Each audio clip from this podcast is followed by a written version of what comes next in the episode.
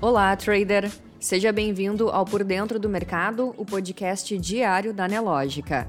A partir de agora, você confere os acontecimentos e dados econômicos que vão movimentar o mercado financeiro nesta sexta-feira, 2 de setembro.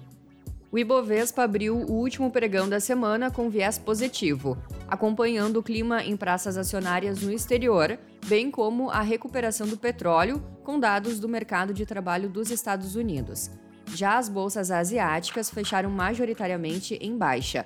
Na Europa, as bolsas operavam no positivo. No calendário econômico, dia de agenda cheia. Aqui no Brasil, hoje a FIP informou que o índice de preços ao consumidor, que mede a inflação na cidade de São Paulo, subiu 0,12% em agosto, desacelerando em relação ao ganho de 0,16% verificado em julho, mas ganhando força ante o ligeiro acréscimo de 0,05% observado na terceira quadricemana do mês passado.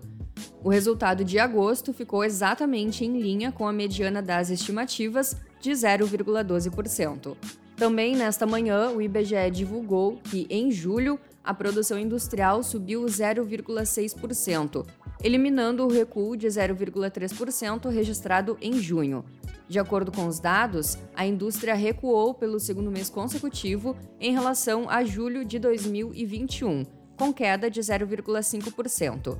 No ano, a indústria acumula queda de 2% e em 12 meses o acumulado foi de menos 3%. Já nos Estados Unidos, dia de payroll. O país criou 315 mil vagas em agosto, de acordo com o um relatório de emprego divulgado nesta sexta-feira pelo Departamento do Trabalho. O resultado ficou acima da expectativa do mercado de criação de 300 mil postos de trabalho.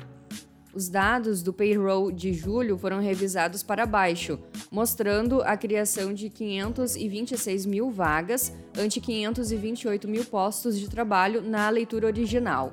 E com isso, a taxa de desemprego nos Estados Unidos subiu para 3,7% em agosto, acima da previsão de 3,5%. Logo mais, ainda teremos encomendas à indústria de julho. Na economia, o IPCS da quadricemana de agosto de 2022 caiu 0,57% e acumula alta de 6,62% nos últimos 12 meses. Todas as sete capitais pesquisadas registraram decréscimo em suas taxas de variação. A FGV apurou redução na deflação em Brasília, Salvador, Belo Horizonte, Recife, Porto Alegre e São Paulo. Na área internacional, o índice de preços ao produtor da zona do euro saltou 37,9% em julho, ante igual mês do ano passado, ganhando força ante o acréscimo anual de 35,8% observado em junho, segundo dados publicados nesta sexta. O resultado de julho superou a expectativa de analistas, que previam um acréscimo anual de 37%. E ainda na área internacional, o governo da Rússia ameaçou ontem suspender o fornecimento de petróleo e derivados aos chamados países hostis, caso decidam impor restrições e limitar o preço do petróleo russo.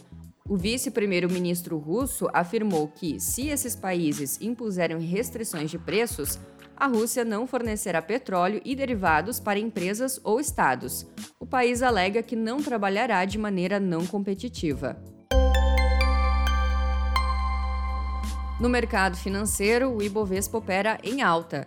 Às 10h40, o principal índice da B3 avançava 0,56%, aos 111.005 pontos. Em Nova York, os índices também registravam sinais positivos. Dow Jones abriu o pregão com alta de 0,45%, S&P 500 0,53% e Nasdaq de 0,44%. Enquanto isso, o dólar no mesmo horário operava em baixa, cotado a R$ 5,21.